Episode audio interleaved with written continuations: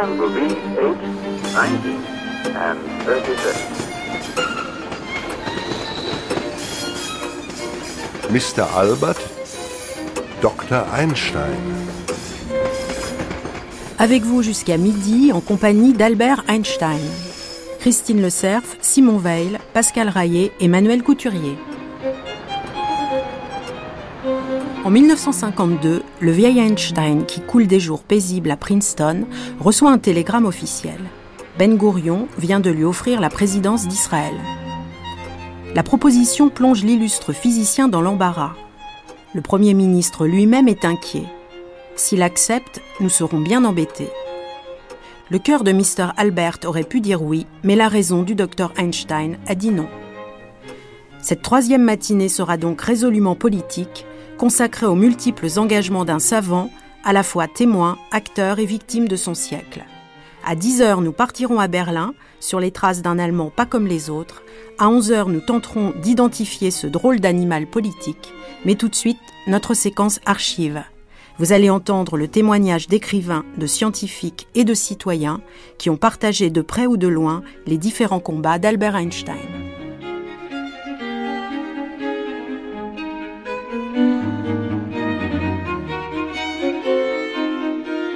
Dans les années 20, l'écrivain Jules Romain, pacifiste convaincu, était avec Pirandello et Georges Bernard Shaw l'un des dramaturges les plus joués au monde. L'auteur du Dictateur se souvient de sa rencontre avec Einstein à Berlin. Il est au micro d'André Gillois. C'est une archive INA de 1950. Mon cher maître, puis-je vous demander quels sont les souvenirs qui ont le plus marqué votre existence au cours de cette première moitié du XXe siècle?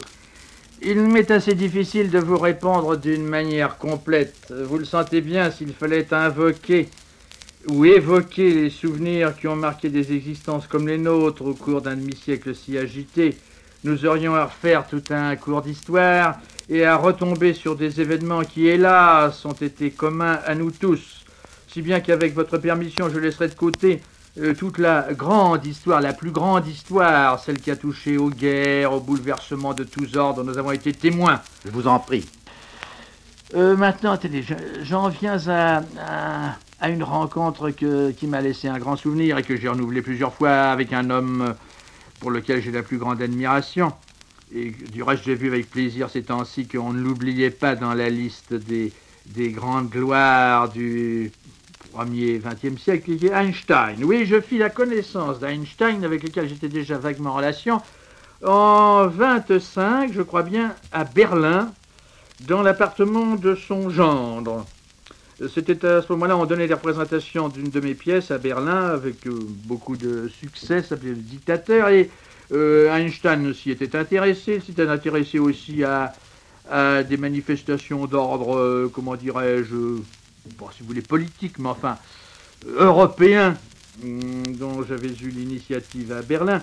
Et je revois une longue, une très longue conversation avec lui dans cet appartement de son gendre. Et, J'en ai profité pour euh, ne pas échanger avec lui les banalités coutumières, mais pour lui poser un certain nombre de questions qui me tenaient à cœur et sur lesquelles je savais qu'il détenait les quelques-unes des suprêmes réponses. Et je veux dire que j'étais extrêmement frappé par la simplicité, le manque de bluff, euh, l'espèce de bon sens qu'il y avait dans, la parole euh, spontanée d'Einstein. Euh, j'ai même poussé la malice un petit peu plus loin. Je lui ai demandé son avis sur deux grands hommes de son temps, sur deux grands contemporains. Je l'ai amené à parler de Bergson et de Freud.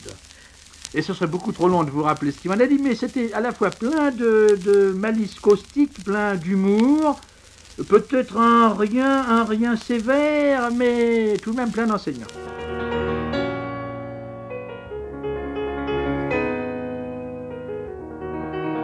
Albert Einstein n'a jamais fait mystère de ses opinions politiques. En 1930, le savant enregistre un disque pour la Ligue allemande des droits de l'homme, dont voici un extrait. Je n'ai jamais recherché ni le luxe ni la fortune, et je les ai même toujours méprisés. Mon sens aigu de la justice sociale, mon dégoût pour toute forme d'obligation ou de dépendance qui ne m'apparaissait pas absolument nécessaire ont déplu. C'est ce qui explique pourquoi je suis souvent rentré en conflit avec d'autres. Je porte en haute estime l'individu et je nourris en revanche une aversion irrépressible envers toute forme de violence collective et de sectarisme. Tout cela a fait de moi un ardent pacifiste et un antimilitariste. Je rejette toute forme de nationalisme, même quand celui-ci prend la forme atténuée du patriotisme. Les privilèges fondés sur la propriété et la position sociale m'ont toujours semblé injustes et néfastes, tout comme le culte excessif de la personnalité. J'adhère aux idéaux de la démocratie, même si je suis bien conscient des limites d'un État démocratique. La justice sociale et la protection de l'individu doivent toujours être, selon moi, les buts essentiels d'une communauté nationale digne de ce nom.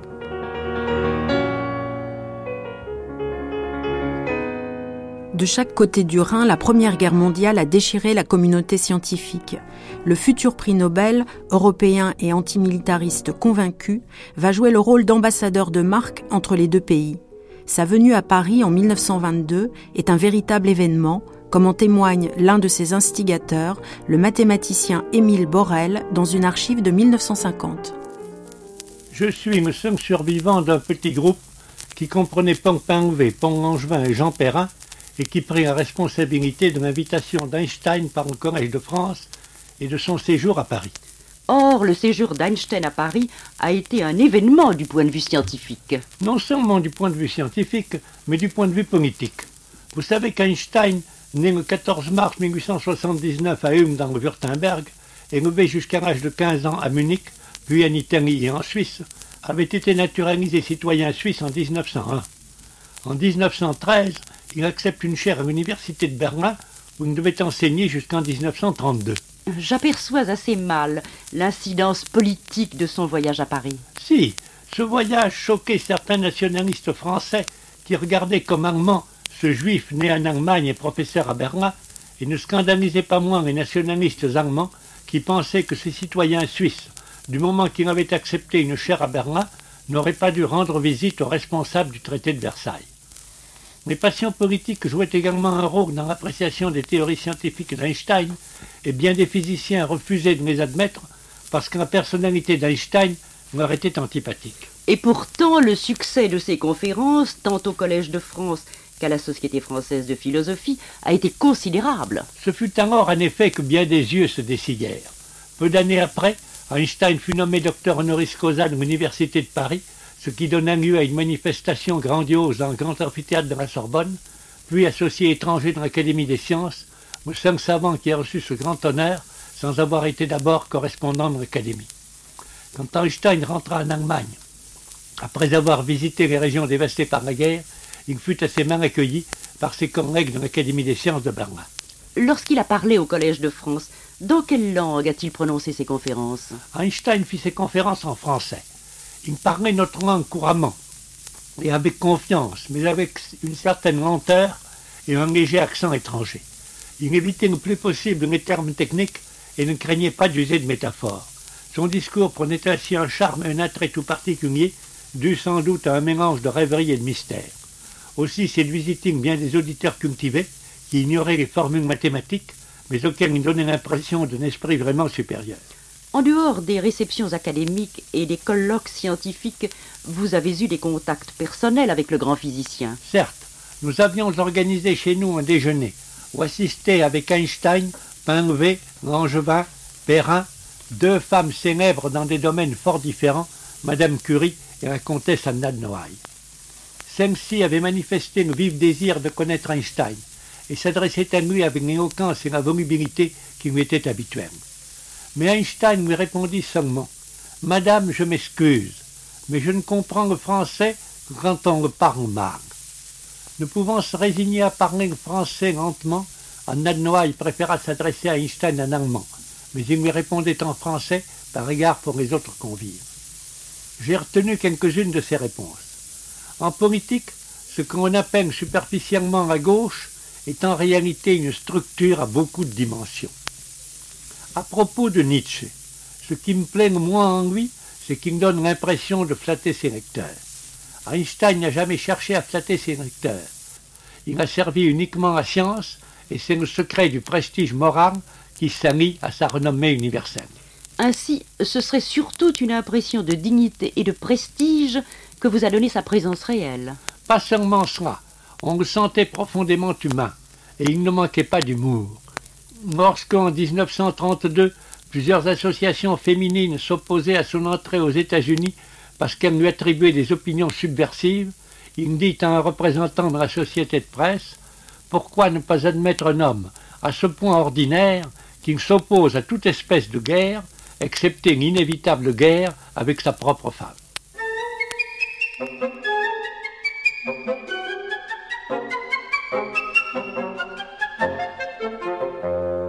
Dans la foule massée devant la Sorbonne, le journaliste André Gillois était lui aussi présent.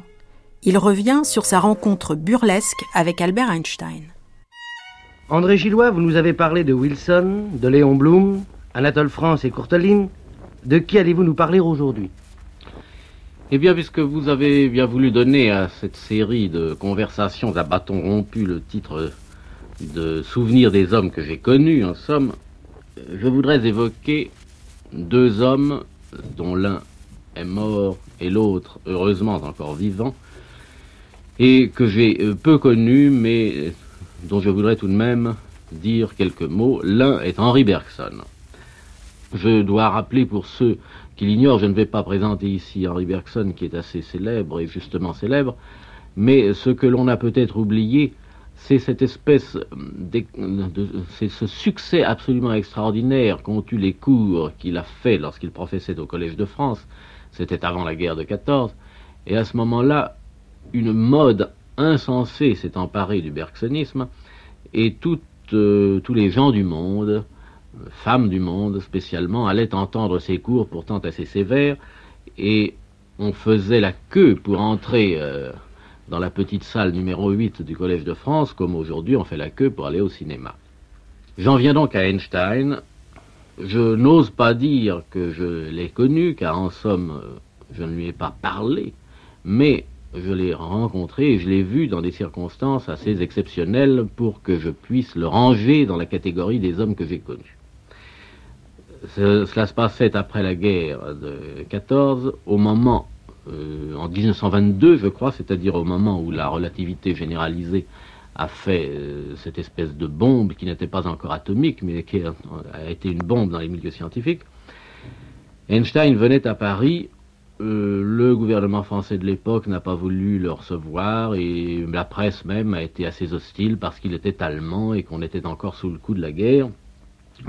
seul un certain nombre de savants se sont dérangés pour lui. C'est Langevin qui est allé le chercher à la frontière et qui l'a amené à Paris. Et il y a eu une réunion tout à fait exceptionnelle à la Sorbonne, au cours de laquelle Einstein devait exposer la théorie de la relativité et la défendre contre ceux qui auraient des critiques à faire contre cette théorie. Cela se passait un soir à la Sorbonne et j'étais allé là dans l'espoir d'apercevoir le grand homme. Je me trouvais dans la foule qui se pressait devant la porte et pressant moi-même pour essayer d'entrer, et il y avait devant moi un monsieur qui faisait comme moi, c'est-à-dire qui essayait de jouer les coudes pour pouvoir entrer. Ce monsieur, euh, j'ai eu tout le temps de le regarder puisque j'étais collé contre lui, il était euh, petit, un peu grassouillet, j'ai même remarqué que les lacets de ses souliers pendaient par terre, et brusquement je me suis aperçu que c'était Einstein lui-même. Qui essayait de rentrer. Qui essayait de rentrer, qui a fini par se faire reconnaître, et grâce au fait que j'étais juste derrière lui, j'ai pu entrer avec lui. Et je me suis trouvé dans une toute petite salle où étaient réunis vraiment l'élite de la science et de la pensée française. Ils étaient tous assis euh, sur des petites chaises comme euh, des élèves, et devant eux il y avait un tableau noir.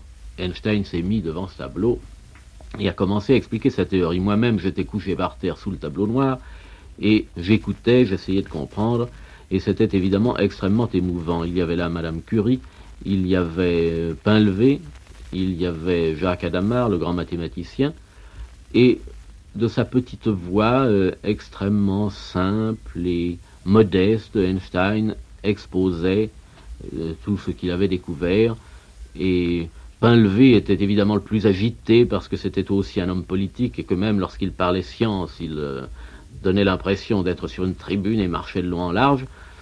Et c'est évidemment euh, un événement qui a fait époque euh, dans ma vie et dans celle de tous ceux qui ont pu voir cette exceptionnelle réunion.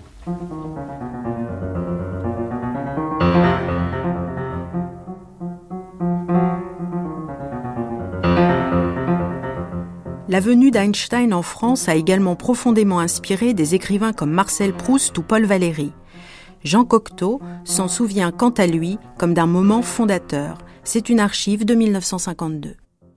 Quel est selon vous, Jean Cocteau, l'apport le plus important enregistré depuis 25 ans? L'apport étranger? Euh, Pour moi, tout a commencé en 1923 à la séance euh, au Collège de France. Einstein est venu euh, parler de la relativité pour la première fois. Ah, personne n'y comprenait rien dans la salle. Et à la fin, il a dit que euh, voilà la formule qui résume mon système, ma thèse. Et alors là, on a applaudi parce que c'était la fin. Et alors après, il a dit est-ce que quelqu'un peut me poser une question? Et là, il y a eu une question, une réponse. on n'est pas assez attaché à assez d'importance. C'est considérable pour moi. C'est considérable. C'est là que tout a changé. Monsieur Langevin a, dit euh, Comment mesurez-vous ces choses? Et Einstein a répondu Ces choses ne se mesurent pas. C'était une réponse très nouvelle en France où on, pense que tout se mesure.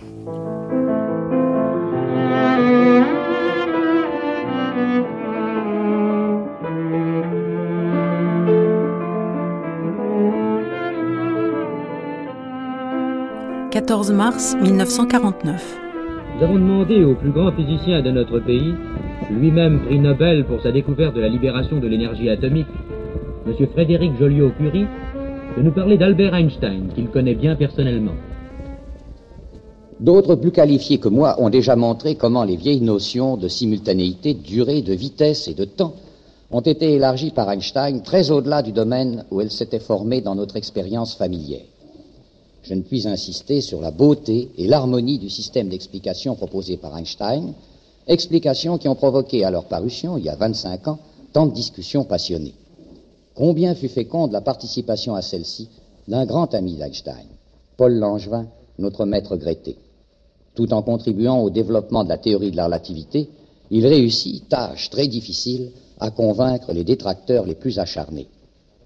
Par l'œuvre prodigieuse qu'il a accomplie, et qu'il poursuit encore, Einstein se place dans la lignée des Galilée et des Newton dont il a logiquement continué l'effort. Mais monsieur le professeur, vous rappelez-vous l'homme lui-même? Oui, j'ai gardé très vif le souvenir d'avoir rencontré Einstein pour la première fois il y a 22 ans à l'Institut du Radium. J'étais alors préparateur particulier de Marie Curie. Je travaillais dans la salle de chimie attenante au bureau de ma patronne lorsque je la vis se diriger vers moi accompagnant un homme que je reconnus aussitôt comme étant le célèbre Einstein d'après les photographies que j'avais vues de lui. Vous devinez mon émotion. Si je n'ai pas trop bafouillé, répondant aux questions qu'il me posait, je sais, parce qu'il me mit tout de suite à l'aise par son aspect d'une extrême bienveillance. Sa parole était lente, ses yeux rêveurs, et son visage naïf et ouvert comme celui d'un enfant s'animait parfois d'un sourire malicieux. N'avez-vous eu que cette entrevue avec lui, monsieur le professeur Non, après mon mariage avec Irène, habitant chez Marie Curie, j'ai souvent l'occasion, dans l'intimité familiale, d'entendre parler d'Einstein. Marie Curie l'admirait profondément et il était un grand ami pour elle et ses enfants. Irène aime à raconter l'excursion qu'elle fit en, en, Engadine, elle avait alors 15 ans, en compagnie de sa mère, de sa sœur Ève, d'Einstein et du fils de celui-ci. Einstein et Marie Curie discutaient de physique. Et Irène ne pouvait pas comprendre. Mais elle se souvient qu'il était à chaque instant question de ce qui se passerait pour un physicien faisant des expériences dans une cabine d'ascenseur tombant en chute libre. Ce genre de préoccupation lui semblait très étrange. C'était en 1913, et la même année, Einstein publiait son grand mémoire sur la théorie de la relativité généralisée et la théorie de la gravitation. Irène a compris depuis qu'il était important de se poser parfois des questions en apparence étranges. En effet, pour une jeune fille de 15 ans, devint-elle par la suite une grande scientifique, des conversations sur la relativité doivent paraître assez mystérieuses. Mais ce sont sans doute des questions comme celle-ci, monsieur le professeur, qui vous ont valu à Mme Joliot-Curie et à vous-même l'attribution du prix Nobel. Mais avez-vous une autre anecdote sur Einstein, s'il vous plaît? À plusieurs reprises, lors de ses visites à Paris, Einstein venait déjeuner quai de Béthune. Et je me souviens notamment d'un repas réunissant Einstein, Paul Langevin, Marie Curie. La conversation était passionnante, portant tour à tour sur la physique et les dangers du national-socialisme naissant en Allemagne. Ces grands savants avaient pleinement conscience des fautes commises alors et d'un avenir plein de menaces de guerre. Profondément attachés à la paix, ils envisageaient des solutions pleines de bon sens. Je vous assure que ces solutions n'étaient pas du domaine de l'utopie et que ces savants ne planaient pas dans les nuages. En dépit de leur action publique, en compagnie des partisans de la paix, nous savons qu'ils ne furent pas écoutés. Nous avons tous horriblement souffert des conséquences désastreuses de la politique qui fut suivie. Après ce repas, nous allâmes au salon et j'avançai un fauteuil à Einstein, tandis que Paul Langevin et Marie Curie s'asseyaient de part et d'autre. Einstein déclara alors combien il était heureux de pouvoir s'asseoir entre deux collègues et amis, car il en avait perdu l'habitude. Il nous dit avec un sourire, à l'Académie de Berlin, j'ai toujours trois fauteuils à ma disposition, car aucun confrère ne veut s'asseoir à côté de moi. Je suis juif.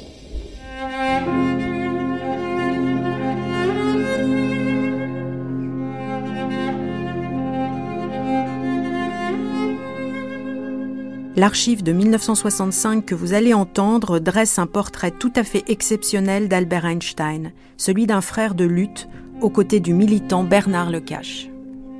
J'ai rencontré Albert Einstein pour la première fois à Paris en 1926. Euh, C'était sur les instances de mon ami Romain Roland, qui était notre ami commun, que j'ai fait la connaissance alors d'Albert Einstein, qui était venu à Paris pour se rencontrer avec Paul Pinlevé, Langevin et un certain nombre de ses amis euh, savants du Collège de France. C'est alors que je l'ai rencontré, mais je l'ai rencontré dans un but précis.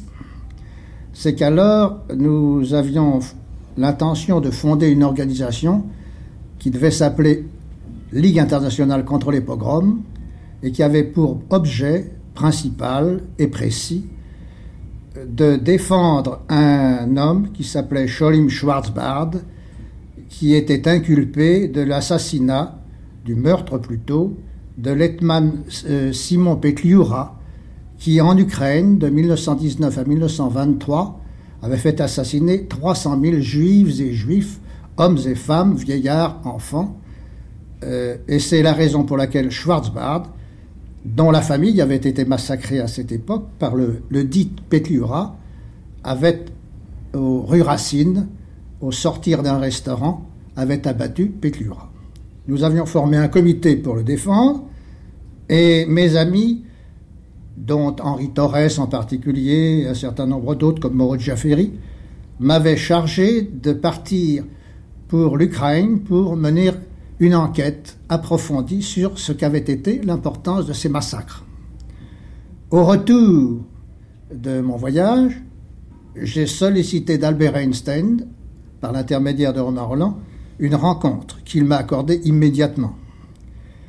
Il m'a accueilli avec une affabilité, une simplicité, une gentillesse et une compréhension incomparables. Je lui ai dit quels étaient les buts que nous nous proposions d'atteindre. Je lui ai demandé s'il voulait nous cautionner, nous accorder son patronage pour la fondation de cette ligue. Il n'a pas hésité un instant. Il a dit bien sûr, je suis avec vous et je serai toujours avec vous pour ce que vous voulez faire. Et c'est la raison pour laquelle j'ai pu le rencontrer. Cette rencontre a été bénéfique pour nous puisqu'il est devenu, d'accord avec lui, bien sûr, avec son autorisation, président d'honneur de notre organisation. Il était très attentif, je crois, aux ah, Plus qu'attentif. Il était soucieux de tout à fait comprendre ce qu'on lui disait. Et il le faisait avec un tact qui ne gênait absolument pas. Il n'y avait aucune, on n'avait aucun sentiment d'écrasement quand on était avec lui. On était de plein pied avec lui. Il y avait une confiance. C'était un camarade tout de suite, c'était un compagnon immédiatement. Albert Einstein vous a-t-il paru avoir le sentiment d'appartenir à la communauté juive? Non, absolument pas. Je réponds catégoriquement non, avec cette réserve seulement. C'est que, comme je l'ai dit tout à l'heure, s'il, s'il pouvait penser appartenir à la communauté juive, c'était par un réflexe de fierté et de défense et d'autodéfense. De la même manière que nous, qui avions fondé, nous n'étions pas seulement des juifs d'ailleurs, qui avions fondé cette Ligue internationale contre les pogroms, qui plus tard est devenue Ligue internationale contre le racisme et qui maintenant s'appelle Ligue internationale contre le racisme et l'antisémitisme, nous avions le sentiment que euh, pour ceux d'entre nous qui étaient des juifs, des israélites, comme disent les gens bien pensants, euh, nous avions le sentiment que euh, nous n'avions pas le droit de nous dérober à nos origines, du moment qu'on attaquait ces origines à travers nous. Et c'était la raison pour laquelle Albert Einstein euh, avait le sentiment d'appartenir à ce moment-là à la communauté, juive, mais seulement à ce moment-là. Dimanche 16 avril 1933. Cher Monsieur Einstein, j'ai lu avec tristesse et dégoût dans les journaux le traitement qu'une politique insensée et bestiale vous a infligé. Qu'un homme comme vous, qui êtes l'esprit le plus puissant, le caractère le plus noble et le plus simple de ce temps, soit chassé de sa chair et de sa maison, dépouillé des fruits de son travail, c'est là un événement dont la seule possibilité suffirait à condamner et à avilir une époque. Comme vous êtes l'orgueil du monde pensant, votre sort est la honte du monde agissant. Vous êtes un homme d'univers sacrifié à l'idole de l'État. Mais je suis bien heureux d'apprendre que l'on vous a offert et que vous avez accepté une chaire au Collège de France. Veuillez recevoir tous les compliments et tous les hommages de votre dévoué Paul Valéry.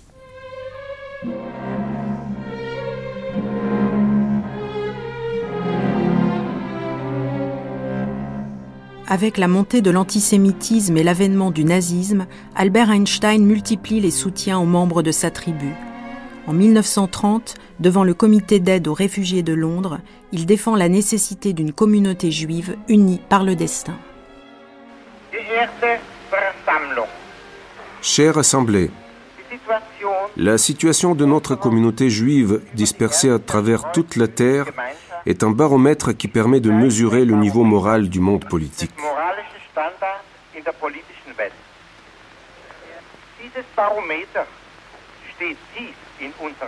Ce baromètre est très bas par les temps qui courent. Nous le ressentons douloureusement dans notre destin. Mais ce niveau bas me renforce justement dans ma conviction que notre devoir est de maintenir et de consolider cette communauté.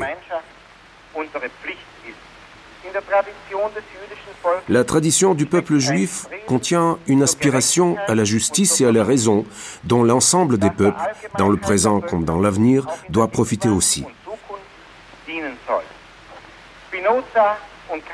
À l'époque moderne, cette tradition a donné naissance à Spinoza et à Karl Marx.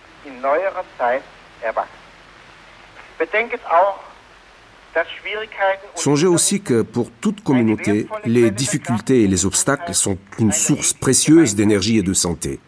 Notre communauté n'aurait pas survécu à travers les millénaires si nous avions été couchés sur un lit de roses. J'en ai la ferme conviction.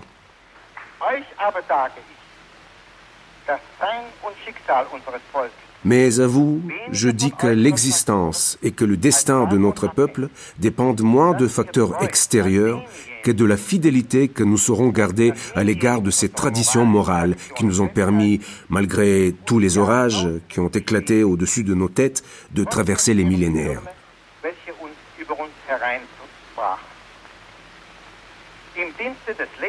Au service de la vie, le sacrifice devient une grâce.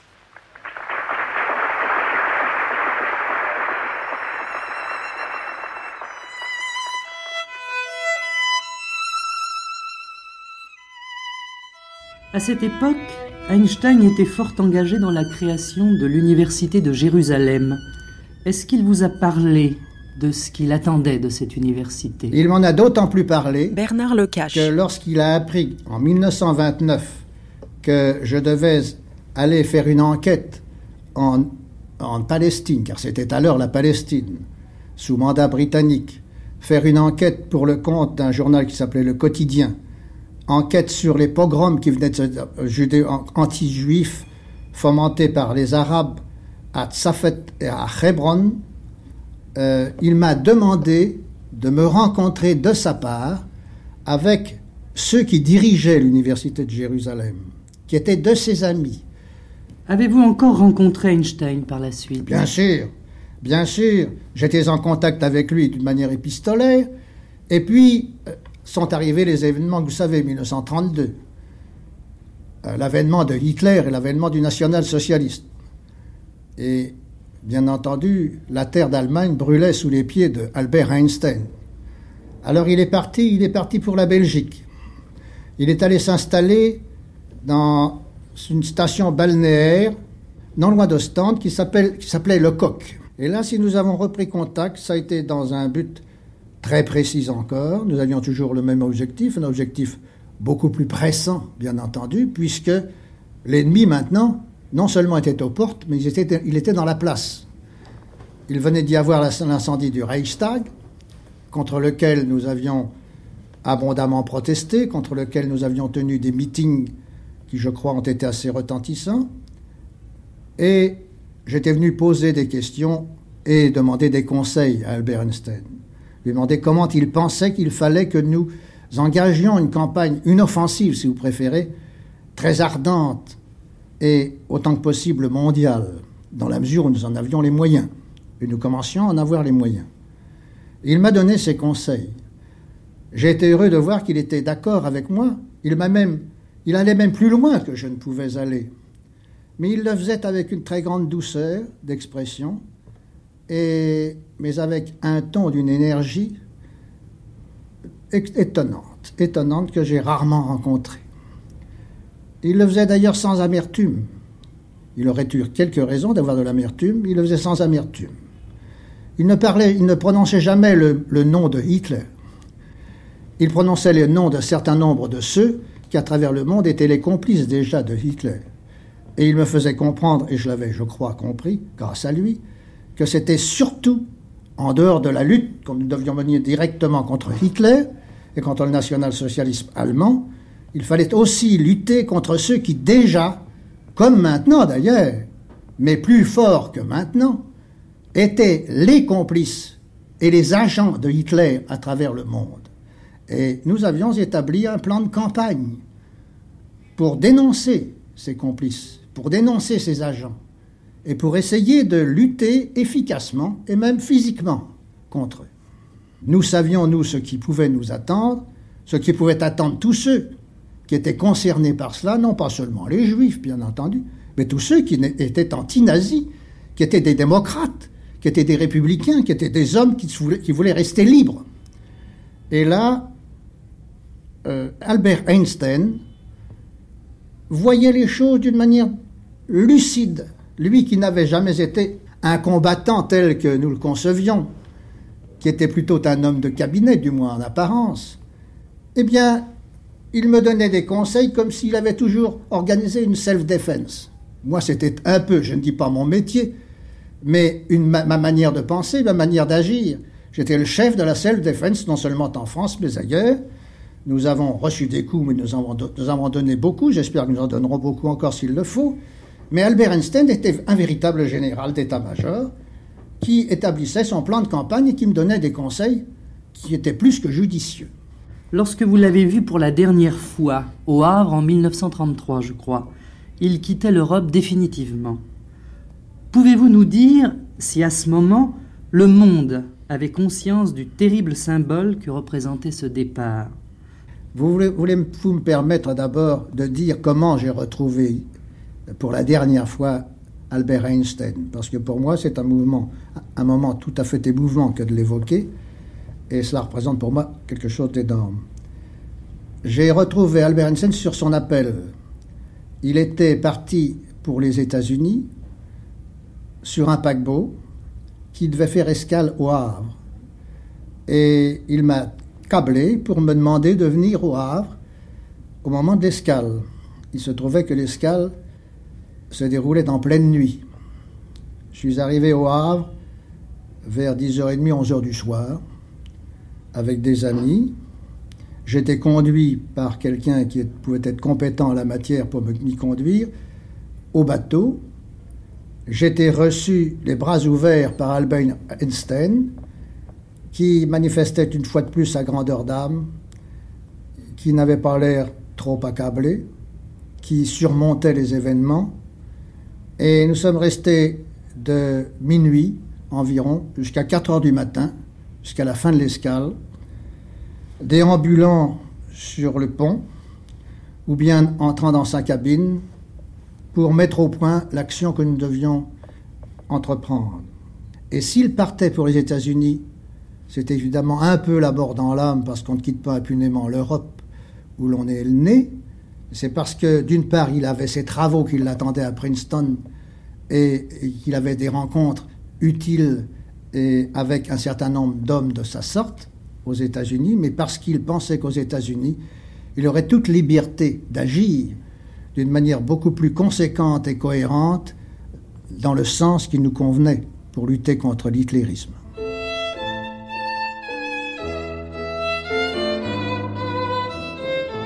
Marseille, 16 janvier 1941. Mon cher collègue et ami, après avoir fait notre possible pour soulager la misère des réfugiés d'Allemagne, d'Autriche, de Tchécoslovaquie, de Pologne, nous voici obligés de songer au sort des nôtres, des Juifs de France. Je n'ai pas besoin de vous dire combien ce sort est, et surtout va devenir grave. Il s'agit de tous ceux qui occupaient des situations souvent élevées, particulièrement dans l'enseignement, car vous et moi songeons d'abord, par une pente naturelle, à nos pères, à nos collègues en sciences. Tout cela se trouve du jour au lendemain sans moyen de vivre et sans moyen de travailler scientifiquement. Il s'agira d'abord de secourir individuellement ceux qui vont se trouver dans le dénuement, Ensuite, de trouver, pour le plus grand nombre possible, de nouveaux emplois à leur activité. Mais cela même exige des fonds importants. Et puis, on songe déjà, mais voyez quelle entreprise formidable, à fonder un institut de recherche pour accueillir et employer ceux dont le travail scientifique se trouve brusquement arrêté. Ce ne sera pas trop, mon cher ami, de tout votre crédit sur cette terre qui vous a si magnifiquement accueilli pour obtenir, en faveur des victimes actuelles, une aide proportionnée à l'importance des besoins. Puis-je vous demander de vous y employer et d'y consacrer votre belle activité? Ce sera, une fois de plus, un service que vous aurez rendu à l'humanité et à la science. Chaleureusement merci d'avance, et croyez à mes sentiments bien amicalement dévoués. Jacques Adama.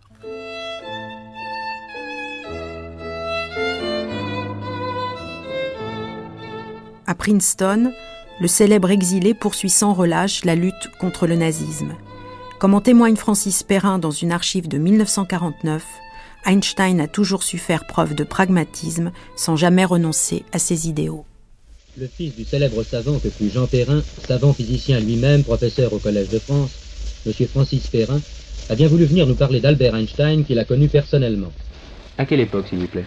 Euh, C'était au moment de l'arrivée de mon père aux États-Unis en décembre 41, juste après Noël. Quelle a été votre première impression C'est certainement sur ce visage d'Einstein que je connaissais depuis 1913, quand il était venu à Paris chez mon père avant l'autre guerre, l'impression que la spiritualité se marquait de plus en plus.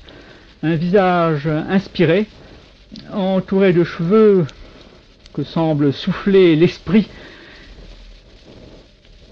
Somme, un visage ouvert et particulièrement euh, marqué, empreinte de Oui, toujours très animé, s'intéressant à toute chose en dehors de sa spécialité de physique théorique, passionné de toutes les questions humaines qui se posent aux différentes époques. Comment était-il habillé, monsieur? Comme en général, c'est-à-dire un habillement d'intérieur très confortable, impression de chandail euh, trop vaste, euh, rien qui ne puisse le gêner, et visiblement aucune préoccupation de décorum ou de mode. Albert Einstein est-il grand? Non, le taille moyenne, assez trapu, une grosse tête, euh, très expressive, comme je vous ai dit. Et, sur quoi votre conversation a-t-elle euh, s'est-elle déroulée à ce moment-là? Euh, C'était en pleine guerre, et l'Amérique venait même d'entrer en guerre, un, mois, même pas un mois après Pearl Harbor, et nous avons naturellement parlé de la situation mondiale. Ce qui était très intéressant, c'était de voir cet homme si profondément pacifiste qui a toujours lutté passionnément pour l'établissement de la paix dans le monde, convaincu que dans certaines circonstances, et dans celles qui se présentaient alors, il fallait combattre. On ne pouvait pas laisser le national-socialisme triompher même un moment, que c'était une menace trop grave pour l'humanité.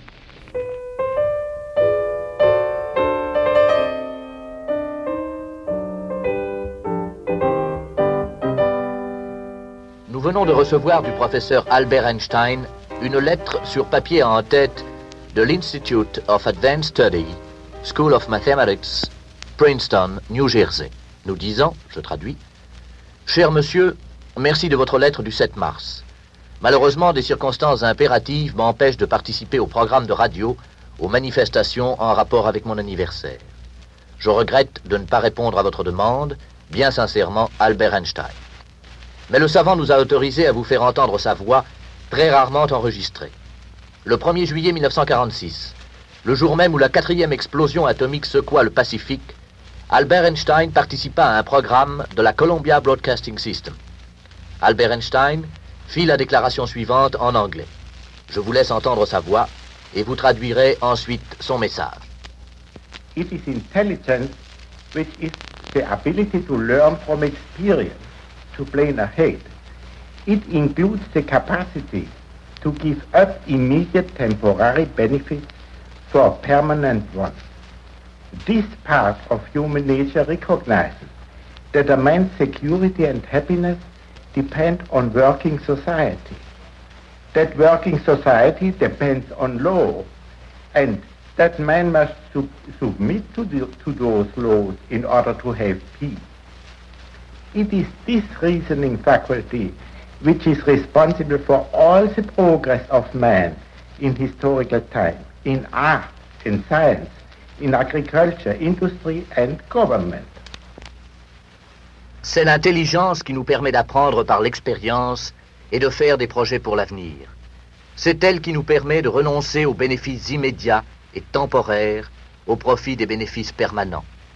Cette partie de la nature humaine reconnaît que la sécurité et le bonheur d'un homme dépendent d'une société qui fonctionne bien et qu'une société qui fonctionne bien dépend de la loi et que l'homme doit se soumettre à la loi pour avoir la paix. Et c'est cette faculté de raisonnement qui est responsable de tout le progrès humain dans le domaine de l'histoire, de l'art, de la science, de l'agriculture, de l'industrie et du gouvernement. À la question Croyez-vous que cette nature humaine qui pense peut résoudre notre grand problème Albert Einstein répond I believe nothing else can. Just as we use our reason to build a dam to hold a river in check, we must now build institutions to restrain the fears and suspicions and greeds which move people and their rulers. They must have authority over atomic bombs and other weapons. And there must be the power to enforce this authority. To do this is difficult, yes. But we must remember that if the animal part of human nature is our foe, the thinking part is our friend. We do not have to wait a million years to use our ability to reason. It is not dependent on time. We are using it every day of our life.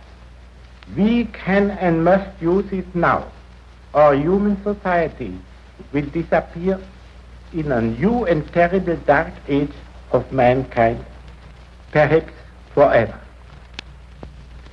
Je crois qu'elle seule peut le faire.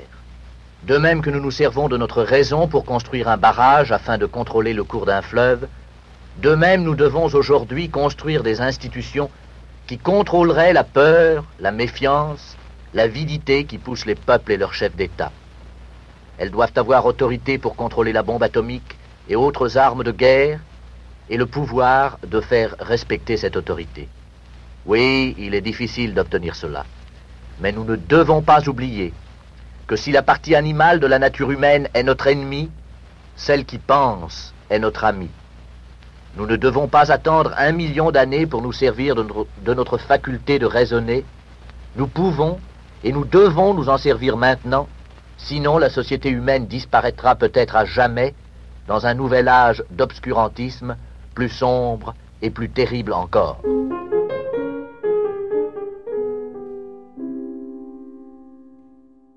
Je crois que vous avez vu M. Einstein plus récemment, n'est-ce pas? Oui, je suis retourné le voir il y a deux ans, un peu plus de deux ans, quand j'étais à New York euh, comme Francis Perrin. conseiller de la délégation française à la Commission de l'énergie atomique des Nations Unies. Je suis allé à Princeton lui rendre visite dans sa petite demeure et je l'ai retrouvé très peu changé et toujours euh, aussi enthousiaste pour les idées générales. Et vous avez eu une conversation particulière avec lui sur quel sujet? À ce moment-là, ce qui le préoccupait beaucoup, euh, c'était justement cette menace euh, qui pèse sur l'humanité euh, depuis le développement des armes atomiques.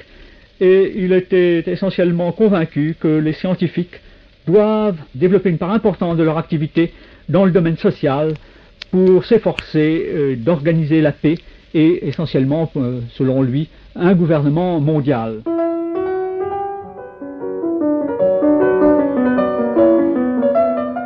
En 1952, l'ambassadeur israélien à Washington, Abba Eban, reçoit un appel d'Albert Einstein.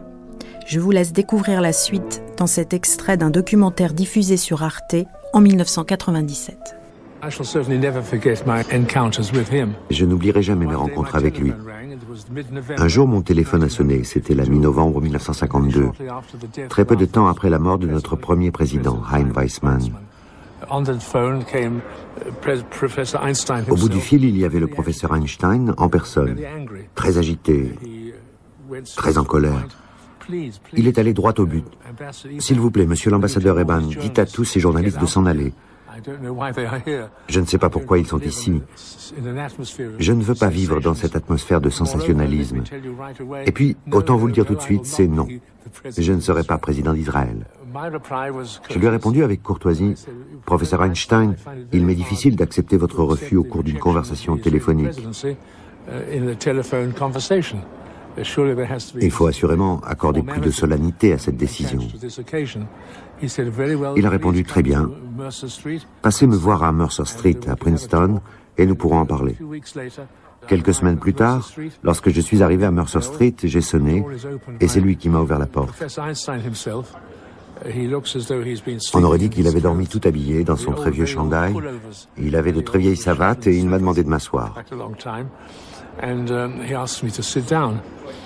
Et puis, il m'a proposé du café. Je pensais qu'un domestique allait se charger d'en faire et j'ai dit oui.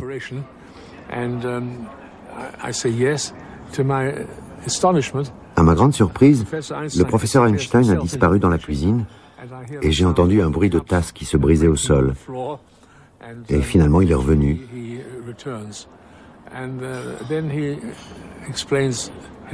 Et puis, il s'est expliqué très clairement. Il a dit, il y a plusieurs raisons qui m'empêchent d'accepter la présidence. En voici une. Je connais des choses sur la nature, mais je ne connais rien aux êtres humains. Je connais le fonctionnement de l'ordre naturel, mais je ne suis pas spécialiste des relations humaines. L'autre raison, c'est que si j'en juge par votre précédent président, mon ami Chaim Weizmann, un président d'Israël doit parfois signer des choses qu'il désapprouve. Et personne ne peut imaginer que je puisse signer quelque chose que je n'approuve pas.